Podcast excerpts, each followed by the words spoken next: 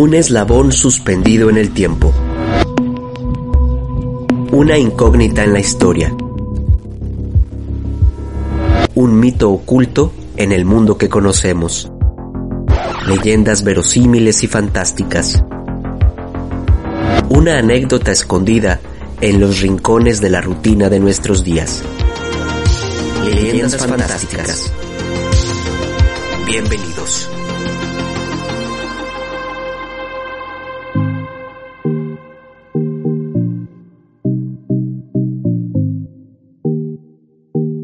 Hola, ¿qué tal? Bienvenidos al episodio número 20 de Leyendas Fantásticas. Soy Edgar Silva y te doy la bienvenida a esta nueva entrega. Ya 20, como les decía, la verdad que estoy muy contento de poder darles la bienvenida. Primero porque ya son 20 episodios. La verdad cuando empecé con este proyecto tenía planeación hecha solo para 10 programas. Y me ha encantado que la gente también le guste el estilo del programa y que se hayan identificado y hayan pedido también sus propias leyendas. Eso me llevó a pues sacar algunas que no estaban propiamente en mi planeación y a tomar estas estas nuevas ideas. Y después, pues entonces retomé aquellas que ya que ya tenía en la planeación y por supuesto también tuve que agregar otras nuevas. De tal manera que entonces ya vamos en 20 episodios.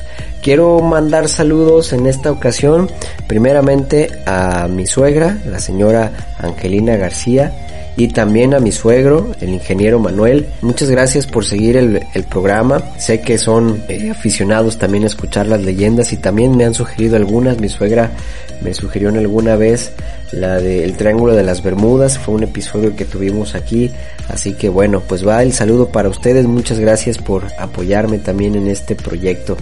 Particularmente para el episodio de hoy, que está muy interesante también el tema, como casi todos los que les traigo. Quiero enviarle un saludo a mi amigo el padre Jorge, quien interactuó con nosotros en la publicación que hice en Facebook, que luego luego fue así certero, nos dijo un rotundo no, que no existió nunca una mujer papa. Pero bueno, hay que ponerle drama, padre. Le mando un saludo, ya sabe que lo quiero mucho. También a compañero, colega universitario, Agustín, y además vecino de por allá, de por aquellos lares de Casimiro Castillo en mi infancia. Agustín, sí, es cierto, es verdad, eh, también vamos a hablar un poquito de eso, esa película de la papisa que eh, está precisamente en Netflix. Eh, Marche Garcirroja que nos dice que le hicimos recordar una puesta en escena que se titula Debería haber obispas.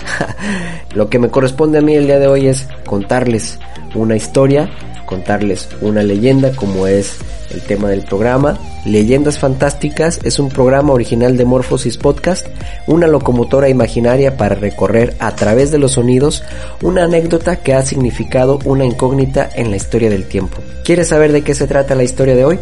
Súbete al vagón y disfruta el viaje. Según antiguos relatos medievales, un monje dominico del siglo XIII escribió ciertos manuscritos que hacen referencia a que existió un papa llamado Juan Ánglico y que en realidad era una mujer.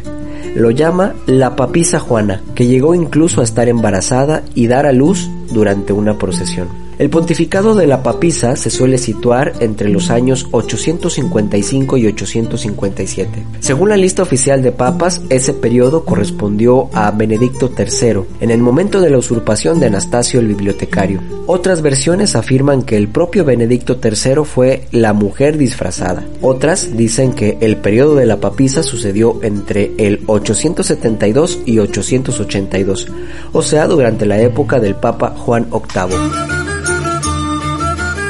La leyenda supone la existencia de la primera y única dama que logró convertirse en papa.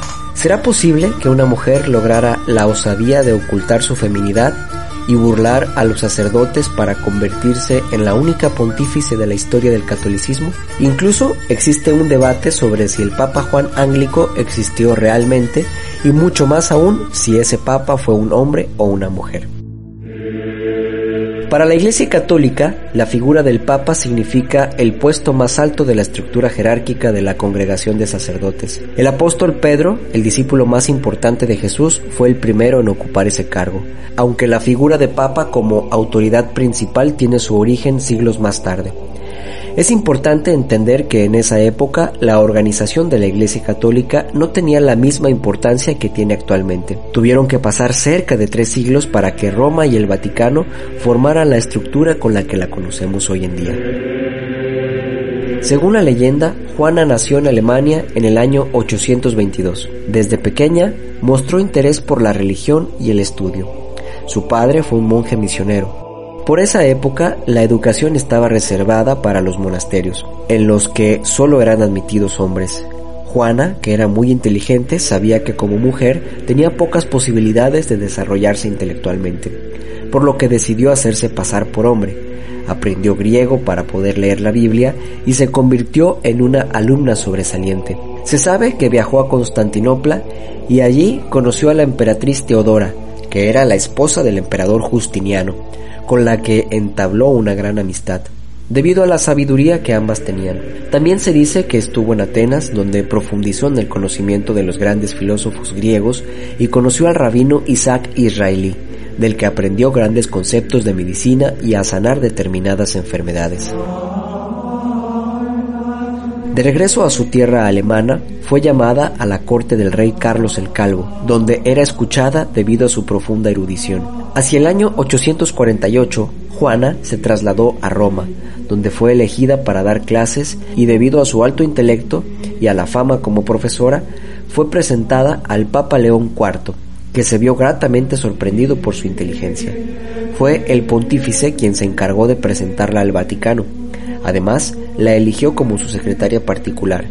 En esa encomienda fue responsable de ejercer la política de la Iglesia en los asuntos internacionales y hasta médico personal de León IV.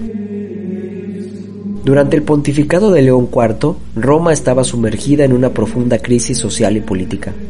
En ese tiempo, las elecciones papales dependían de las votaciones de los fieles romanos, pero sobre todo de la corrupción que protagonizaban las grandes familias romanas, era habitual que los papados fueran de poco tiempo de permanencia en la silla de Pedro, pero también era común asistir a la destitución de papas para nombrar al sucesor que generalmente era de una familia rival. Cuando el Papa León IV murió, Juana fue elegida como sucesora y cumplió con el rol de sumo pontífice bajo el nombre de Benedicto III. El nombramiento de Juan Ánglico se debió a la gran debilidad de los patricios romanos y se procedió al nombramiento de la papisa Juana, debido a la fama que había adquirido de santidad y erudición. En los inicios de su pontificado estuvieron llenos de placidez y de calma. A pesar de hacerse pasar por hombre, tuvo una vida sexual activa. En el mito se especula que ingresó en la abadía de Fulda siguiendo a un amante estudiante que había ingresado en ella. También, en su estancia en Roma, se dice que mantuvo relaciones con el embajador de Sajonia en el Vaticano y como consecuencia de esta relación quedó embarazada. Los largos hábitos y las vestimentas alargadas, y unido a lo inimaginable que resulta pensar en un papa embarazado, permitió que nadie se diera cuenta de tal hecho. Ella tenía asumido totalmente su rol masculino, de ahí la dificultad en la asunción de su embarazo y en que no hiciera nada. Su idea era ir a dar a luz en secreto y después ocultar a la criatura. El problema surgió cuando el parto se adelantó dos meses a la fecha prevista. Los hechos sucedieron cuando estaba presidiendo una larga procesión por las calles de Roma. Aquella caminata suponía un gran esfuerzo físico. La ruta iba desde la iglesia de San Pedro a la Basílica Lateranense. Debido al gran esfuerzo empezaron los dolores. La papisa, pensando en que no habría problemas, siguió en la procesión. Los dolores se hicieron más fuertes hasta que rompió aguas en un lugar entre el Coliseo y la iglesia de San Clemente, en medio de una calle estrecha. Allí se puso de parto, que desde entonces nunca más ha pasado una procesión por ese lugar. De esta forma, los obispos, el clero, el pueblo romano, horrorizados, escandalizados y furiosos, los devotos participantes de la procesión rodearon al Papa, alucinados de ver al supuesto pontífice pariendo en plena procesión, lo apedrearon hasta producirle su muerte. Por muy increíble que suene, en la Edad Media la historia de la papisa Juana se creía como cierta. Las pruebas que generalmente se remitían a la oralidad eran irrefutables. Se hablaba de ella en los servicios de la Iglesia y hasta estaba incluida en textos del Vaticano. Sin embargo, con el tiempo pasó de ser una realidad a una leyenda de la Iglesia Católica. Se dice que el Papa Clemente se encargó prohibir la historia e hizo desaparecer cualquier manuscrito en el que se mencionara a la papisa. El que Benedicto III haya sido mujer es negado por la Iglesia Católica, oficialmente en el siglo XVI. Se argumentó que las fechas y hechos no correspondían, pero ciertas iglesias protestantes reconocen que Juana sí existió. Por ejemplo, Boccaccio, que escribió la obra de Cameron, un libro sobre mujeres famosas en el que aparece Juana Anglico. Asimismo, se dice que esculturas y pinturas de la década fueron intervenidas y masculinizadas para evitar que la mujer papa fuese más que una leyenda. Hoy es considerada falsa. Se dice que surgió como una burla al Papa Juan VIII por su comportamiento afeminado y su aparente falta de autoridad. En la Catedral de Siena, en Italia, se encuentra un busto con la inscripción que dice Papa Juan VIII, mujer inglesa. Incluso en el tarot hay una carta con su imagen. También se rumora que podría tratarse del sobrenombre de la madre del Papa Juan XI, conocida por su influencia en la política eclesiástica y por su carácter dominante. Para el arqueólogo Michael Havich de la Universidad Australiana de Flinders, sugiere que la papisa Juana ejerció su pontificado a mediados del siglo IX. Su trabajo se basa sobre todo en la confusión que existe en las identidades de los papas durante el siglo IX. El investigador menciona que en la copia más antigua que se conserva de El Liber Pontificalis, el volumen que recoge las biografías papales durante la Alta Edad Media, el Papa Benedicto III está ausente por completo. Describir si la papisa Juana fue o no real no solo resolvería un misterio tanto histórico como religioso, sino que también repercutiría en las discusiones actuales sobre el papel de la mujer en la Iglesia. Según el arqueólogo, una serie de símbolos grabados en monedas medievales indican que el Papa Juan Anglico pudo ser real y por lo tanto podría tratarse de la papisa Juana. Havist analizó una serie de antiguos denarios de plata, de uso muy común en Europa occidental durante la Edad Media. Esas monedas fueron acuñadas con el nombre del emperador de los francos en una cara y con el monograma papal en la otra. En concreto, el arqueólogo se centró en las monedas que tenían el símbolo del Papa Juan VIII, que ejerció entre los años 872 y 882, y descubrió que algunos de esos denarios tenían efectivamente el monograma de Juan VIII. El investigador supone que tales monogramas fueron los precursores de las firmas actuales. Por lo tanto, es probable que se trate también de una especie de garabato de la papisa Juana. También sostiene que esas monedas no pudieron ser falsas, debido a que no existe un mercado que coleccione monedas medievales. La leyenda tuvo un nuevo revuelo cuando en 2009 se estrenó la película con el título de La Papisa, una producción alemana dirigida por el director alemán Sonke Wardman. El drama se basa en la novela homónima de la escritora estadounidense Donna Wolkoff, escrito en 1947, y relata la leyenda surgida en la Edad Media sobre la figura de la papisa, mujer que en el siglo IX llegó a ser papa haciéndose pasar por hombre. De ser cierta la historia de que existiera un papa de género femenino, sería un auténtico dolor de cabeza a la Iglesia Católica. De ahí que la existencia de Juana es solo una leyenda o mito, mientras que otros afirman que es una realidad en tiempos donde las mujeres no podían ocupar ningún cargo importante y estaban relegadas a ser ciudadanas sin derechos. Imaginación popular o el secreto mejor guardado de la historia. Es imposible asegurar algo. Nunca sabremos con certeza si es que la papisa Juana existió o es fruto de la imaginación y mezcla de hechos en tiempos donde los registros históricos no eran del todo exactos. Pero de eso se tratan las leyendas. Nunca sabremos si son verdaderas o no. Al final, cada quien decide creer o no. Leyendas Fantásticas, escrito y narrado por Edgar Silva, una producción original de Morphosis Podcast.